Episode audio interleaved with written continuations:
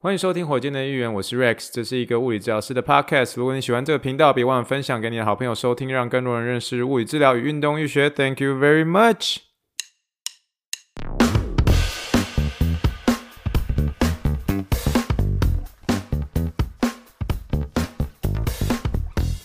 Morning, morning, good morning. Think big, dream big, and let's make it to the rocket. 今天是二零二三年三月四号，欢迎收听第一百二十八点六级的火箭队一员。各位听众，大家好，你好，你好，你好，让我们去听一听气泡水的声音。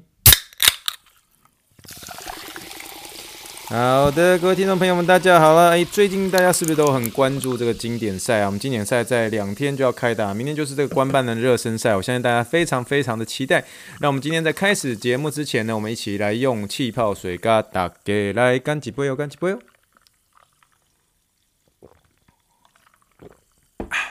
我们今天呢是这个周末的时间哦，那所以周末的时间啊，我们当然也是。呃，很喜欢去运动。那我们最近，我们最近有跟大家有分享过，就是我们最近很喜欢去尝试各个地方的一个 YMCA。那 YMCA 的话，其实它就是基本上算是一个有点像是嗯全民健身中心啊这种感觉。那呃里面的话一定会有篮球场啊、游泳池啊，还有包括健身房这些设备这样。那可在休斯顿地区呢，就是有蛮多的 YMCA 这样。那我们今天特别是到比较北方，开车将近快要啊一小时之远的一个 The Woodlands 哦，在休斯顿比较偏这个。北方、西北方的一个地方，他们那边的一个 YMCA，为什么跑到那么远上去呢？就是没有我们蛮喜欢的 Woodlands 那边的一些周边的环境，那边的树都比较高嘛，然后路都比较大条，然后给人家感觉就是蛮像在森林里的这种感觉。那在森林里的 YMCA，诶，感觉诶也不错。那最主要是。他们的篮球场也是比较新了，可是我我们后来左比右比啊，其实我们在呃唐城这边的一个 YMC，它的一个最大的缺呃优点的话，优点的话就是说在唐城这边的一个篮球场比较多，而且。尤其是在这个篮球场上面的话，我在我们唐城这个地方，他那个篮球场，我之前有跟他提过，是说他那边真的是有整桶，然后都是好的篮球。就是大家如果看那个灌篮高手的时候，以前那个樱木花道在帮忙在啊、呃、插球的时候，那个球整个就放在一个很大的一个篮球的一个篮子里面，然后呢那个篮球篮子里面将近快要有大概二十五颗到三十颗的一个好的篮球。嗯，然后你就可以真的是把那个篮篮球这样拖出来，然后礼拜二的时候，他通常因为我礼拜二我放假嘛，那礼拜二的时候通常就没有什么人，然后虽然就是早上的时候，你就是把那个篮球篮球那个篮子这样拖出来的时候，然后你就直接可以站在那个三分线的一个底线，然后就可以这样一直投，一直投，一直投，一直投，你真的是一直训练你那个地方，只是最后你要捡球就对了，但是。我还蛮喜欢在我们这边的一个篮球场那边的一个投球的感觉，但是其他呃其他间的一个 YMCA 他们的一个篮球场就是稍微会比较嗯比较新一点点，可是他们就没有像是这个唐城这边的一个篮篮球场的一个有这么多篮球可以给你抓了，一抓了头就抓了一直投，一直抓了一直投，一直投。你你知道吗？就这边一直练，一直练，练到练到熟练的时候，你就真的就变以前那个火箭队的一个呃，现在他在做公路队那个 PJ Tucker，就是真的底线三分球会变很准这样。所以就是我很喜欢最近礼拜二的时候，就是早上我我后来慢慢就把这个当做一一开始要去健身房前的一个热身这样。所以就是把那个那那一栏直接拉出来，然后一直没一直在底线一直练投，一直练投这样，我觉得蛮好玩的。那快速分享一下，我们最近很喜欢去呃简单的 hang out 的一个这个素食餐厅哦。那个素食餐厅呢叫做 Chick-fil-A，Chick-fil-A，Chick-fil-A 怎么拼？C H I C K，然后一个中间一个杠杠，然后 F I L，然后再一个杠杠，然后再一个 A。它是算在美国还算是蛮受欢迎的这一个有点像是素食餐厅这样。那我们这个素食餐厅呢，通常就是有些时候我们会结束就是运动完之后。然后你知道，运动完之后，有些时候想要犒赏一下自己，会去那边买一支蛋卷冰淇淋这样。那我们今天原本是想说买一支蛋卷冰淇淋，因为它我我说实在话，那个蛋卷冰淇淋跟麦当劳般蛋卷冰淇淋不一样。我在美国，我假设要吃麦蛋卷冰淇淋的话，我不会在麦当劳买，因为我们曾经有一集，我不晓得那一集应该我如果没记错的话，我希望我没有记错。他是在呃另外一个篮球的一个 podcast 叫做 Juicy Basket 哦，Juicy Basket 他有一集呢，我刚刚还是稍微查了一下，应该是确定没有错，那一集是第九十集哦。那第九十集的时候，那集刚好说了他们三位主持人，然后那时候他们大学的时候，然后去开车到一个。呃，一个不是加州的一个地方，然后在那边呃那个地方让人很不确定，然后他们在那个那间麦当劳点了一个这个呃蛋卷冰淇淋啊、呃，还是那个冰旋风这样，然后吃了之后就所有人在那个饭店大闹赛这样，那大闹赛整个经过听起来就超好笑，然后那时候我我跟我太太听的就是呃就是那一集我们就是听了重复听了蛮多遍，就就是那个那个那一段真的实在是太好笑了，这样。那可是因为那个时候，哦，我们听完这个故事，在听这个他们吃这个麦当劳的这个冰旋风吃到落赛之后，所以我们从那之后我们就不大敢吃麦当劳的一个类似用这个冰旋风成分一样的这种单卷冰淇淋。而 again，这是这是因为受到那听听了那集的 podcast 影响，所以我们只要是单卷冰淇淋的话，我们就不会去麦当劳买，我们会去这个 Chick-fil-A 买。然后这个 Chick-fil-A 买的一个冰蛋卷冰淇淋，它比较特别的地方就是它不像是麦当劳的这种蛋卷冰淇淋，它是比较小只一点点。那 Chick-fil-A 的一个蛋卷冰淇淋，它是比较卡大鸡，你知道吗？就是它它的那个承载的那个呃这个蛋卷的那个就是壳啦，就是下面那个座啊，那个那个座那个空本身是还蛮大只的，然后所以它上面所可以承载的那个。蛋卷冰淇淋那个冰淇淋本身呢，就像是这个自由女神的一个火柱一样哦，讲大鸡，然后快起来就加，看起来就很很解渴，然后就是很好吃的样子这样。那而且它它的名字还不叫 ice cream 哦，它叫 ice dream，你知道吗？那个。就不是叫 ice cream，叫 ice dream，然后 dream 就有种美梦的感觉哦，在这个梦幻冰淇淋这种感觉，可是它事实上味道呢，事实上就是跟这种一般的麦当劳的一个蛋卷冰淇淋味道是一样的，可是看起来就卡大鸡，然后看起来烤烤好夹这种感觉。那、但是我们今天就是因为我们呃是出发到在 The Woodlands 的一个比较开车要一小时的远的那个地方的一个这个一个小城市这样，那所以。中间我们习惯在边开车的时候边吃东西的时候，你不习惯边开车边吃蛋卷冰淇淋啊，要不然你这个 那冰淇淋会融化，融化在你手上的时候，你怎么开车，对不对啊？你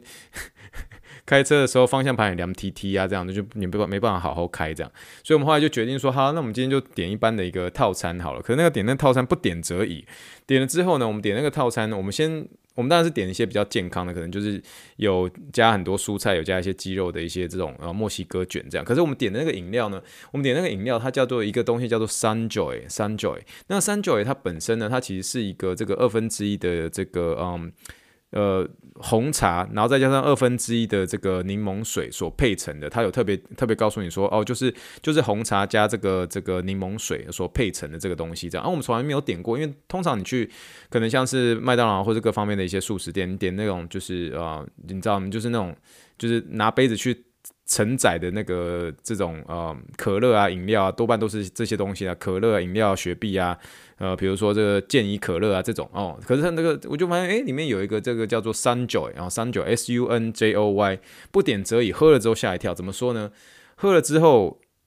你仿佛回到了快十年、十五年前，因为那时候其实。可口可乐有出了一个在我们那个年代算是非常非常知名的一个饮料，但是不知道那个饮料后来就不见了，好久不见了。那个饮料叫什么？叫做雀巢柠檬红茶哦，大家不知道记不记得？那真的是呃，可能跟我年纪差不多的人比较会知道这个东西。那个年代的时候还有这个什么水瓶座，对不对？可是我现在不要讲，没有要聊水瓶座啊。水瓶座是一种运动饮料，可是我今天要聊的是这个雀巢柠檬红茶。那雀巢柠檬红茶的时候，以前就会有那种广告，然后你就是会。在喝完之后，就整个就整个就哦，很凉，很凉，很凉，很凉到你会想要就是整个人这样垂直的往后躺下，往后躺下的时候，地板会突然变得游泳池，然后你就瞬间这样坠落在那个游泳池里面，那就是被以前的这个雀巢柠檬红茶的一个广告所深化太 太深。可是后来这个雀巢柠檬红茶，就台湾消失了，在全世界也消失了哦，不知道为什么哦。如果有兴趣的一个听众可以帮我查一下，这为什么消失了？可是我们就还蛮怀念那个饮料的。结果我们今天喝了这个叫三九的东西。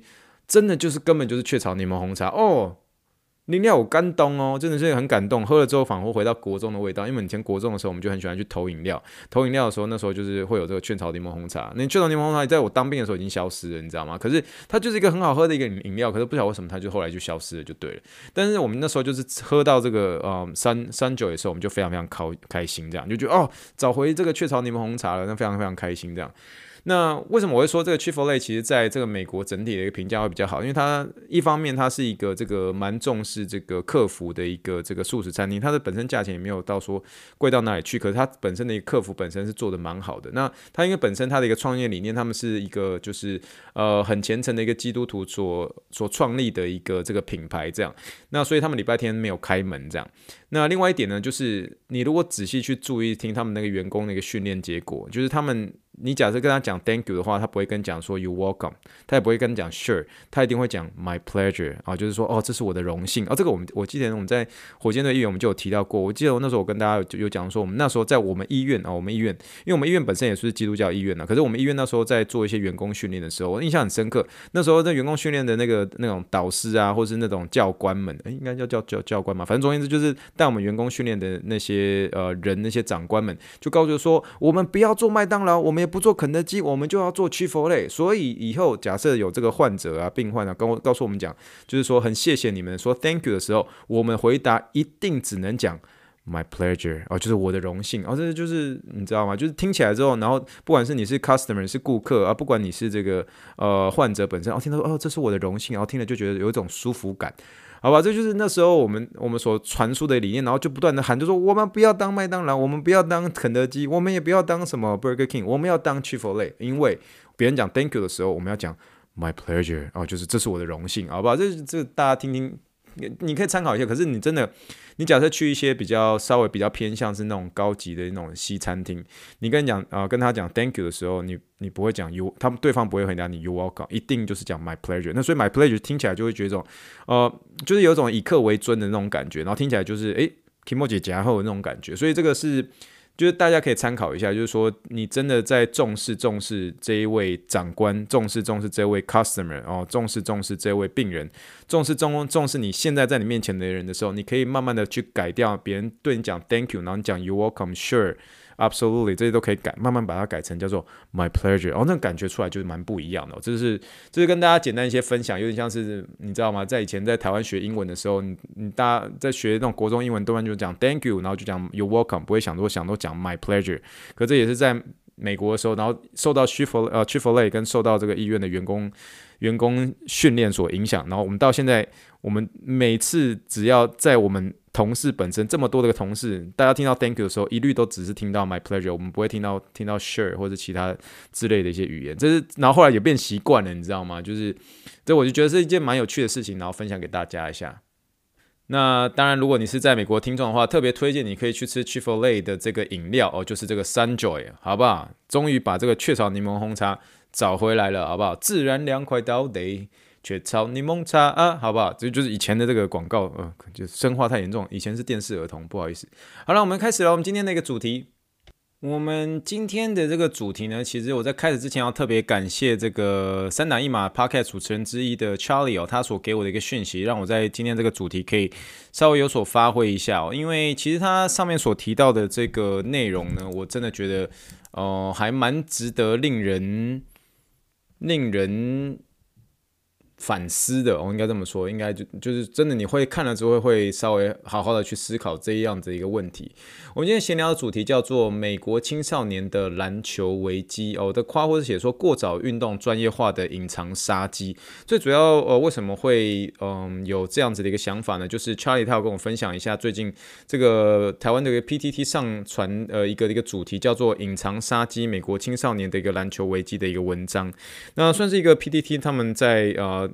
可能是篮球板上面的一个讨论的一个内容啦。那最主要的一个内容呢，哦，如果大家对这个 PTT 的一个内容有兴趣的话，哦，今天呃这一集一样是有这个部落格网址，欢迎大家去点击。啊，这一集的一个呃资讯栏里面的一个网志，我上面都会有放那个 PPT 上面流传的这个文章到底是什么，去点击那个链接去看你就知道了。那这个 PPT 上面所流传的一个这样子的一个主题的一个讨论内容呢，主要是在说明是说有一位这个 ESPN 的一个作家，他的名字叫做 BUXTER。Holmes 应该是这样说的，Boxer Holmes 啊，他是一个 ESPN 的一个写手，这样。那他有透露说，这个目前美国有这个过早运动专业化的一个问题，他逐渐的带给这个美国青少年有一个这个某种部分上像是一个篮球危机啦，说明着就是开始有越来越多的一个美国小朋友在过早的一个年纪哦，甚至在八岁的时候就将这个篮球这项运动哦专业单一化，我觉得意思就是说这个小朋友就只打篮球一样体一项体育就叫做这个运动专项化这样。那目的呢？呃，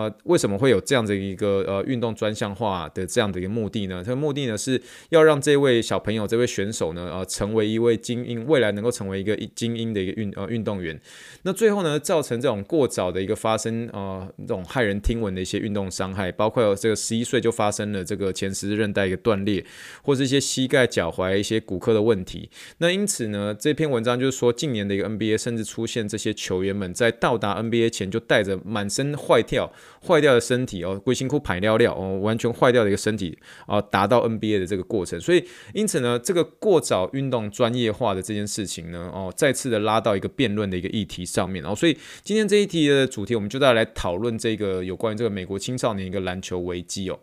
那说实在话，当我看到这篇文章，那时候 Charlie 分享给我这篇文章的时候，其实我第一个就会想到，那时候我以前有呃，其实有分享过一篇，也算是文章吧，或者说呃，一篇我们在针对于那个美国青少年投手上面呃，会发生一些运动伤害的一个最大危险因子。然后那一集呢，就是在火箭队议员第九十五集哦，第九十五集那一集的一个呃主题也是闲聊，叫做这造成青少年投手伤害的危险因子。那这个第九十五集呢，其实那那一篇的一个文章的一个破。题我就提到了这个，在美国超级著名的一个骨科权威哦，骨科医生 Dr. James Andrews 哦，他是一个在美国非常非常著名，嗯、我没记错的话，他已经八十岁了，非常著名的一个韧带修复的一个权威，他治疗很多的一个知名球员哦，这个知名球员，这个光是讲前面三个，您大家都会吓一大跳。这个他治疗过啊、Michael Jordan，他治疗过 Roger Clemens，他治疗过这个 John Smoltz，好不好？啊、美式足球员他治疗过这个 Drew。Brees 啊，Drew Brees，他那时候这一位这个 Dr. James Andrews 呢，这位这个骨科权威呢，在针对于造成美国青少年投手哦，棒球投手伤害的一个危险因子的第一名哦，最大而且是第一名的一个危险因子，就是说这个青少年如果只做只做棒球这项运动哦，Only One 哦，只做棒球这项运动。这样子一个这样子的一个运动专业单一专业化这件事情，绝对是造成啊、运动员，尤其是美国的一个投手，美国的青少年投手造成受伤的第一名哦，Number One 的一个危险因子哦。所以你如果可以换句话说，如果我们今天这一篇的一个文章，就是 Charlie 所分配呃分享的这篇文章，这个隐藏的这个呃隐藏的一个杀机哦，这个对于美国青少年篮球的一个隐藏杀机，而最大的凶手呢，就是这个叫做过早运动专业化这件事情。啊，过早专动运动用专业化的这个英文呢，叫做是 early sports specialization，early sports specialization 啊，你可以说哦，你可以说这个过早运动专业化是凶手，你可以说 early sports spe 再讲一次，你可以说 early sports specialization is the killer 啊，意思就是说过早运动专业化就是这样子的一个凶手，就是这个隐藏杀机的一个凶手。这件事情呢，你如果这样讲的话，我是完全完全可以认同的。那么，这个过早运动专业化的这件事情，其实近几年呢，对于一些年轻的运动员来说，算是越来越普遍了。那这也是事实。其实，在临床上，真的算是蛮常见到的。有越来越多的，像是一些教练啊、家长。哦，家长的话真的是有点像是那种虎虎爸虎妈，我不晓得这样的说明是不是正确。可是因为我们医院它所在的一个位置，其实那个学区算是非常非常好的一个学区，这样，所以那边来的一个这个呃这种呃嘿来自好的学区那个好的那个学校的一些家长，你在带他们的小孩的时候，你可以完全的感受到那种压力哦，那压力不只是单纯是来自于小朋友。呃，因为你可以看得出来，这个家长为了要让小朋友能够进去非常好的学校，这种 ivl 常春藤名校，所以就变成是说要五育并重嘛，然后德智体群美，然后可是所以就变成说，呃，不单纯只是念书要念得好，还会拉小提琴，然后同时还要是篮球队里面的一个佼佼者这样，然后就特别就针对那个那一项这个运动，然后又又希望能够在那项运动上面争取到某种体育上面一些奖学金，所以这样子的一个过早运动专项化，其实真的是在。我真的觉得在临床上是是很常看到的，特别是在呃篮球还有棒球。美式足球倒还好，我自己个人觉得啦，就是呃你在专项化上面的话，我反而是在棒球跟这个篮球还有足球，呃这三个我我觉得我在临床上看到的是最多的这样。那这些越来越多的一些教练啊、家长，甚至这些他们自己这样子的一个栽培的一些小朋友，他们就认为说要成为一名出色而且是精英的一个运动员，他们必须从小就是全年只参加一种啊，only one，只参加一项的运动，为了就是能够能够。能够这样子专项的一个加强你的一个呃这样该该项运动的一个能力，最后能够追求这个这种体育奖学金啊，或者是这种追求这种职业球队的这种合约这样。那因此呢，这种过早运动专业化，就是真的是成为这种隐形的伤害青少年的一个身体的一个主要因素这样。那我有调出呃几篇研究出来，那这些研究的一个这个参考这个 reference 呢，我就是摆在这篇文章的最下面，我上面都是会有这个呃。都有那个数字嘛，那大家可以从我的文章里面去可以去找那个我所找的文献是怎么样。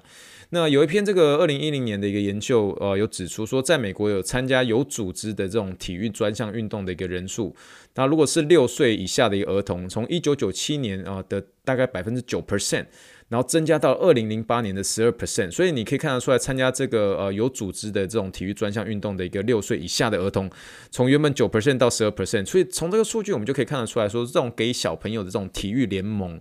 体育联盟有越来越多的一个趋势，那更别外乎像是一些社群啊，还有包括是近几年的这种呃奥运选手年轻化的这些影响，这种潜移默化都让这些过早运动专业化的一些影响力逐渐增大。这样，那而这样子这种过早运动专业化，就如同刚刚所说的这个 Dr. James Andrews 他语重心长的说，这会是一个不断发展的一个健康问题，不断发展的一个健康问题，因为单独的一个专项训练呢，会导致小朋友的一个身体啊、精神。甚至是这个心理，就是逐渐遭到这种摧残而造成伤害。那这些伤害不单纯只是在肌肉骨骼上哦，甚至包括一些心理的压力啊。对于那种该那就只有那一项那个专项，然后所那那那项运动所造成的这种倦怠感，你可以想象吗？小朋友造成这种倦怠感，那这些压力啊，是甚至这些这种心理上面的一些伤害啊、压力，会导致这位这个年轻运动员逐渐的会对这项运动开始失去一些热情或是斗志，然后最后导致这些生理或者心理有种过。过早的一个衰退或老化，有一种你今天你是带着一个十五岁的一个身体，你独自的走在篮球场上，你把篮球篮球握在手中，可是，在你眼神当中已经带有五十中年五十岁中年人的一种倦怠感。那你的膝盖已经动过前十字十字韧带手术，甚至是半月软骨手术，你开始怀疑自己十五岁的自己还能不能继续再打篮球？你先别说打篮球好了，你甚至会怀疑十五岁的自己还能不能跑步。所以这种伤痛会一步步的吃掉这些年轻运动员对这项运动的一个热情哦。我自己个人本身啦，因为这呃呃这篇所分享的 PT 的文章当中有不断的提到说哦，有过早的这个十字韧带断裂，有过早的这个阿基时间断裂。那上面有提到有一个这种十一岁的一个、呃、这种前十字韧带的手术，听起来真的很惊人。因为我前十字韧带的一个手术，我最年轻大概就是十四岁，我还没有听过十一岁的前十字韧带手术。可是这篇文章有提到十十十一岁的前十字韧带手术这样。但是我最近才刚收到一位十三岁的半月软骨切除术，我其实当下看到我就觉得说，哇，才十三岁，你可以想象你的一个半月软骨就就你的你的膝盖的表面就已经是就不是你当初。父母亲生出来你的那个样子了，你就是你那个你那个软骨的一个表面就已经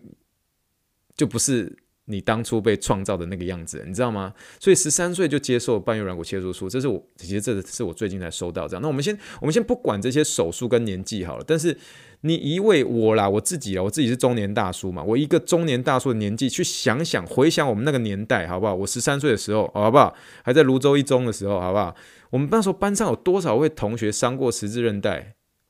半月软骨？我十三岁的时候，我没有听过我班上的同学有有伤过十字韧前十字韧带或者是半月软骨，没有没有，还真的是没有印象的。这样，就我开始可以能够逐渐逐渐开始理解，就是说这位 ESPN 这位写手他想要传达这件事情的一个严重性哦。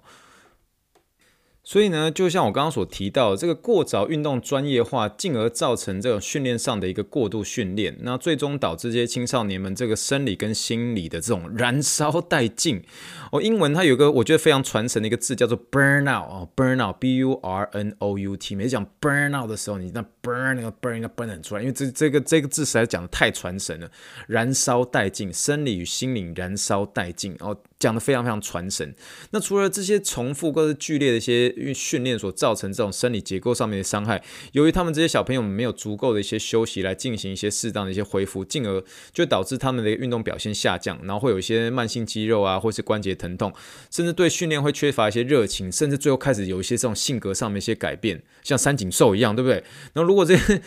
这些症状如果持续不去重视，最终呢可能毁掉这个运动运动员的一个职业生涯，然后对不对？就是真的。会是有这种情况出现这样。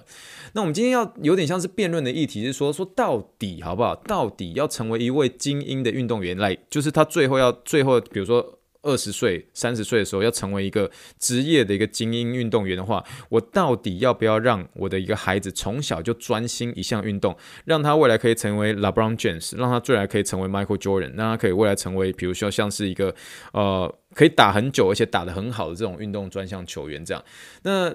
但是这个家长或教练会会这样子苦口婆心的想要做一项运动，就真的哦你。就是今天这样子，一些教练、这些家长受到一些这种，不管是最近的体育文化影响，他们就是苦口婆心说：“啊，你只要做一项运动就好了。”就真的因为做一项运动就会成为成为未来一个职业的一个精英运动员吗？其实我们翻了一些研究，其实研究的数据在针对这种专一而且密集的这种专项运动，对于这项运动的一个表现所带来的这种成功，在研究上哦，在研究上还不算是有明确的一个佐证，而且数据上也是算是非常非常有限的。那多半临床上呢，都还是依赖这种。专业的意见为主，可是呢，相反的，好，相反的，我们刚刚所说的是这个运动专一单项化，对不对？你如果是参与多项运动，小朋友参与多项运动的一个好处。好处倒是在非常多研究上面是有佐证啊、佐证是对这小朋友未来是好的，是成功的。那今天贯穿这篇的一个主轴的研究呢，我会推荐听众们会参考这个我们今天所查的一个研究，是二零一三年的一个文献所说的。那这些这篇的文献在针对这样子的问题破题呢，破题就直接拿着好不好十篇好不好？直接拿十篇的研究说明，就说 For most 啊、对不起，我讲我我才能讲 Formosa，台湾加油好，中华队加油啊，不对，拉太远。这这个破题就拿十篇的研究就说明，就说他就说，For most sports, early diversification is more likely to lead to success。好吧，我再说一次，For most sports,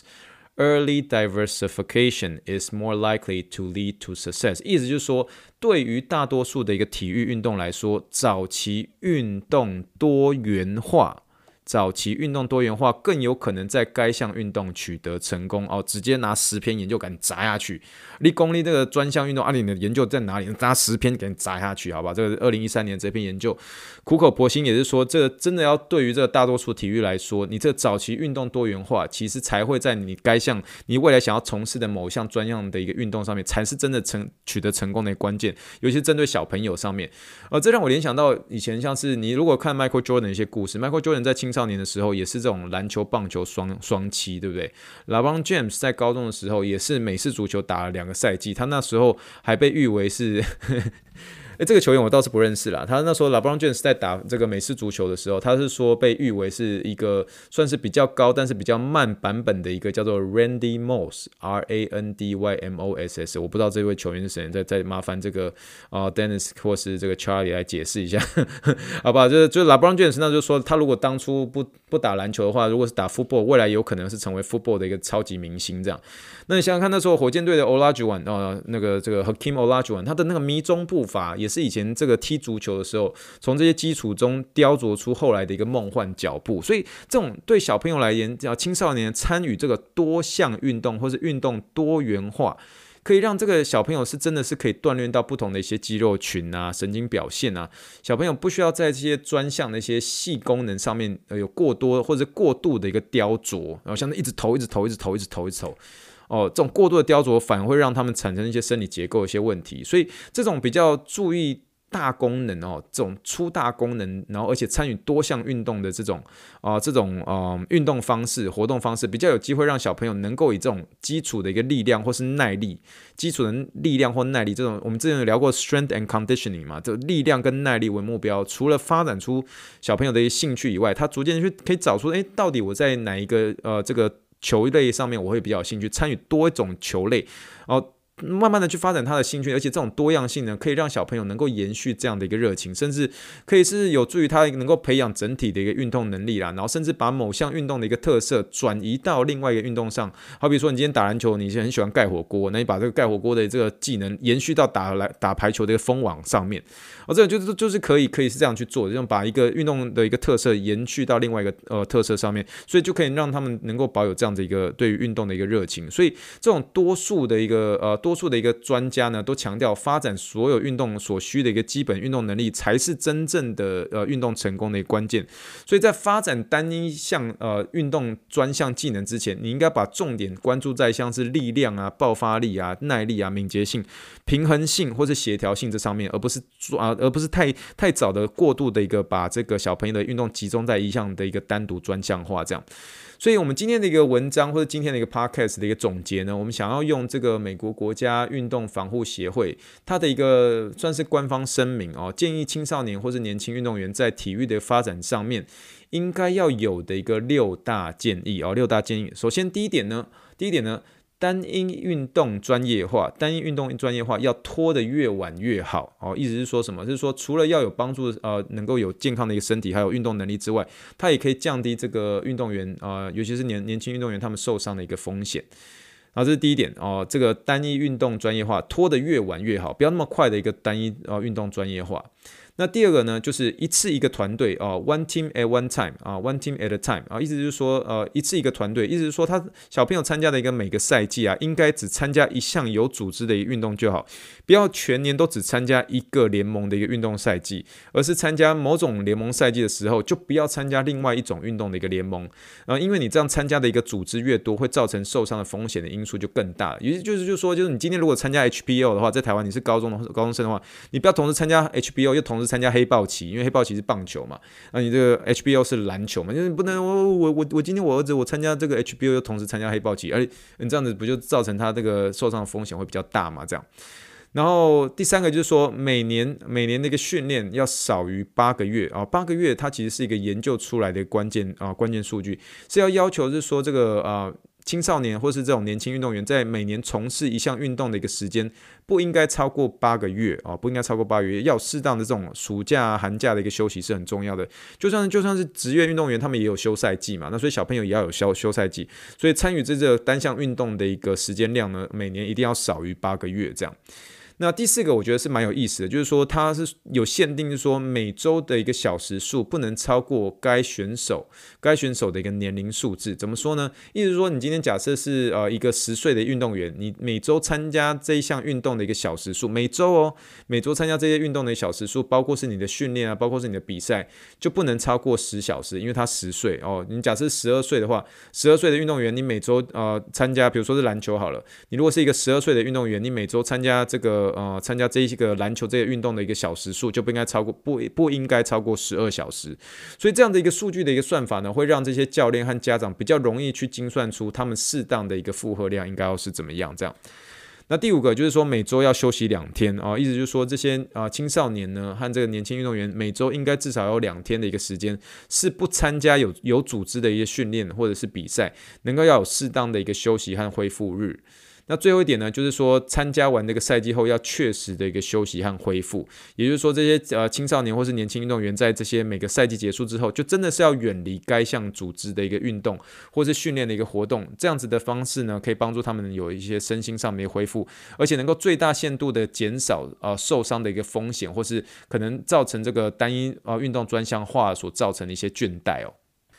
好啦，那所以今天这篇文章呢，就算是呃分享这整个有关于呃这个 PTT 上面这个流传这个主题，我自己呃个人呃透过整理一些文献上面一些所，还有包括一些专家一些建议，然后给大家做一些分享。那我相信也是呃。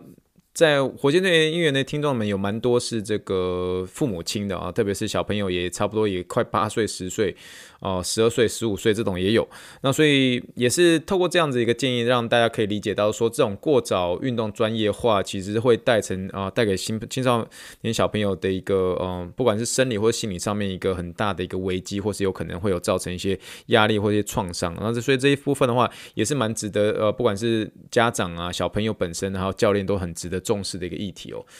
我刚刚为为什么会自己这样推算，说自己那时候十三岁的时候有没有班上有没有这个半月软骨受伤的人，或是前十字韧带受伤的人？我们那时候其实我们也是有校队啊，我们也是有这种班队这种。那可是我那时候印象很深刻的是，我们那时候的一个呃国中老师，因为他很喜欢很喜欢打排球这样，所以不管是班上打排球的人，最后都被拉去打呃很在班上很喜欢打篮球的人，最后都被拉去打排球这样。所以就至少我们班上一定会是。只你只要看到班上很会运动的人，他们多半都是篮排球双七这样。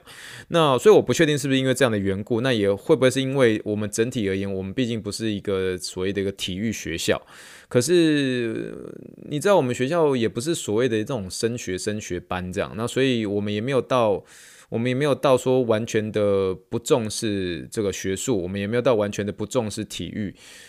我们学校的那时候校歌，我们那时候中间有一段就是说体育自古最重，这样就意思就是说我们很重视体育这样。那可是我觉得很重视体育呢，可是我是回头，嗯，我们那时候以前班上也是全班的人数也将近有五十几个人，可是。